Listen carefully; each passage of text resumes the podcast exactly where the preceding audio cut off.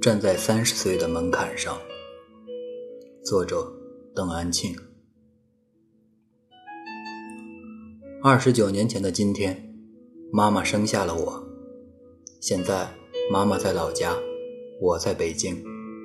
每一年我回一次家，他们永远都在那个老屋里，而我总是从一个城市换到另一个城市，出发的地方总有不同。打电话回家，他们问我在外面过得好不好，我说好啊，吃得饱，穿得好。我问他们好不好，他们说好啊，天气好，收成好。他们总问我吃饭了吗？说着说着又问我吃饭了吗？吃饭好像是第一等的大事情。他们生在饥荒的年代，爸爸小时候在全家出去讨饭时差点被卖。他们总是忘不了饥饿的感受。最新鲜的一次，是跟九岁的侄子通话。过去他在我印象中只是一个模糊的小孩，现在他却能清晰地表达。我问他转学的事情，问他有没有朋友。其实我也很想跟他说，九岁时，你的爷爷奶奶去了外地。我第一次学会了站在凳子上拿着锅铲做饭了。我们生活的交集越来越少，一年一次的回家，主题渐渐变成催婚。无论什么话题都会转到结婚的事情。一次我忍受不了这样的重复，便说：“我有我的生活。”妈妈在电话那头质问：“你怎么这么自私？”你考虑过做父母的感受吗？走在院里跟人家说话，人家问起你的事情来，我都不好意思说什么。我一时间不知说什么好。我尝试费力地讲我的世界，我的想法，我的得到。他们茫然地回应着。他们在那个永恒不动的小不动的小村庄里。听着一个在远方不断流动的声音，我不敢说任何不好的事情。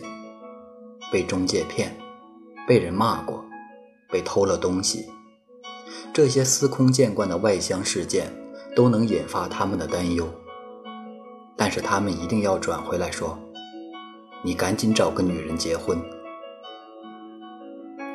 我想，三十年的生命中，我最常感觉到的是一个场景。我在一个小箱子里，手和脚都缩着，无法伸展开来。上学时，我担心交不起学费，担心被别人同情和嘲笑；上班后，我担心被炒鱿鱼，老是被失业的噩梦惊醒。当我跳出来看自己，我看到的是一个自哀自怜的形象，母爱缺失。总把自己放在一个需要关爱的位置上，因而去屈从，去讨好，生怕人们不爱我。我开着各种玩笑，又留心人们的反应。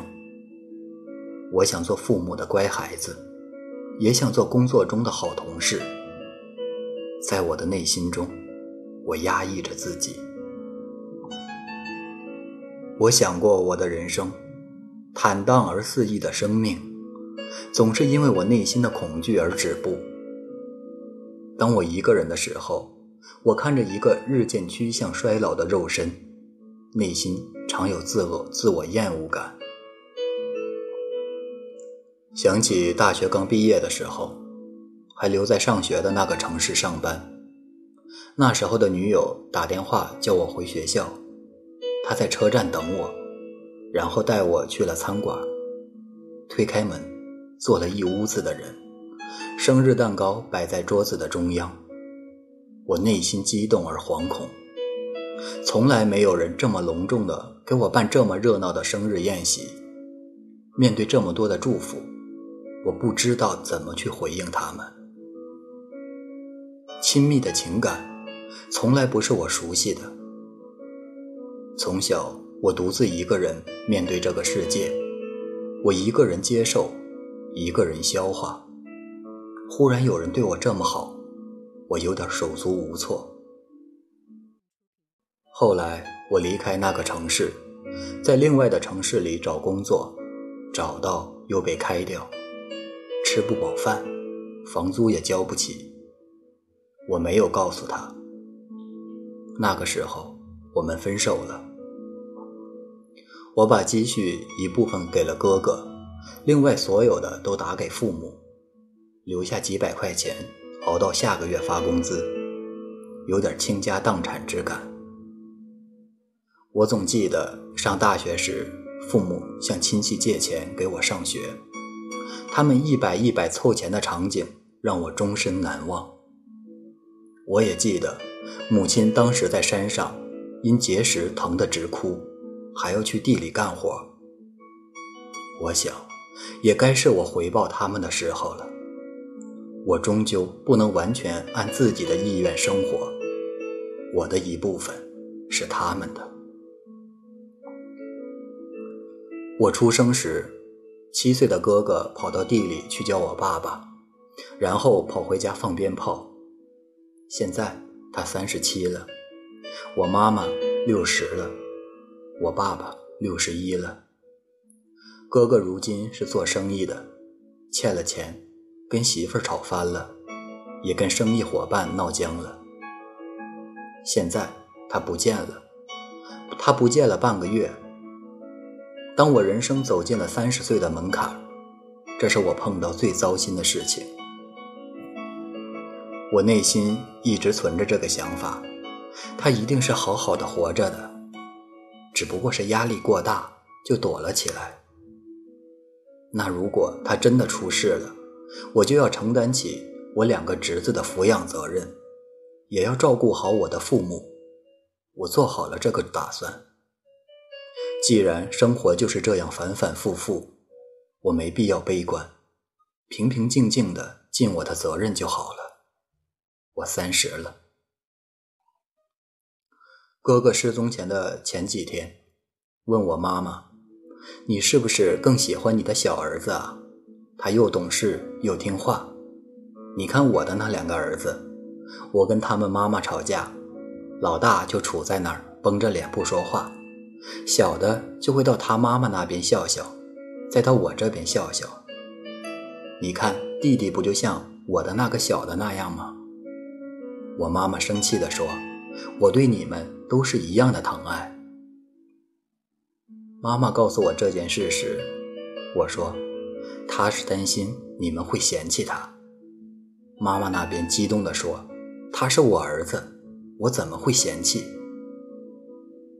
当我三十岁时，我会想起他的三十岁，也会想起我爸爸的三十岁。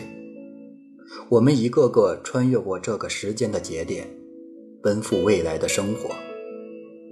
我常常为我父母而心疼，他们养育了两个他们无法理解的孩子，他们至今都在期待一个安全而平坦的人生。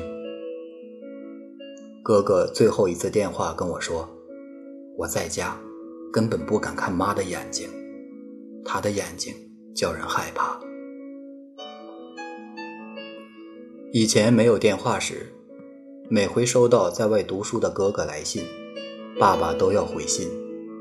常常是他和妈妈在房间剥棉花，我趴在桌上拿着纸笔，他口述一句，我写一句。经常是这样开头的：“我儿，收到你的信了。”结束的话也是固定的：“钱省点花，好好读书。”出来为国家社会多做贡献，妈妈会添一句：“饭要吃饱。”我也会添一句：“带点书回来看。”现在虽然我不写信了，但是我但是我会不断的发短信给他。我想生活总是这样，坏一点，好一点，再坏一点，再好一点，好好坏坏之中。人变得坚韧起来，就这样，不至于好到哪里去，也不至于坏到哪里去。时间继续往前走，日子继续往前过，在反复折腾中，对于人生的各种境遇、世态炎凉、人情冷暖，都有了丰厚的体会，领受属于我生命的独一份，并去过好它，就可以了。我希望他能看到这段话，而我最希望的是看到他的回信。弟弟，我没事，祝你生日快乐。Freedom 杰，也祝你生日快乐，加油！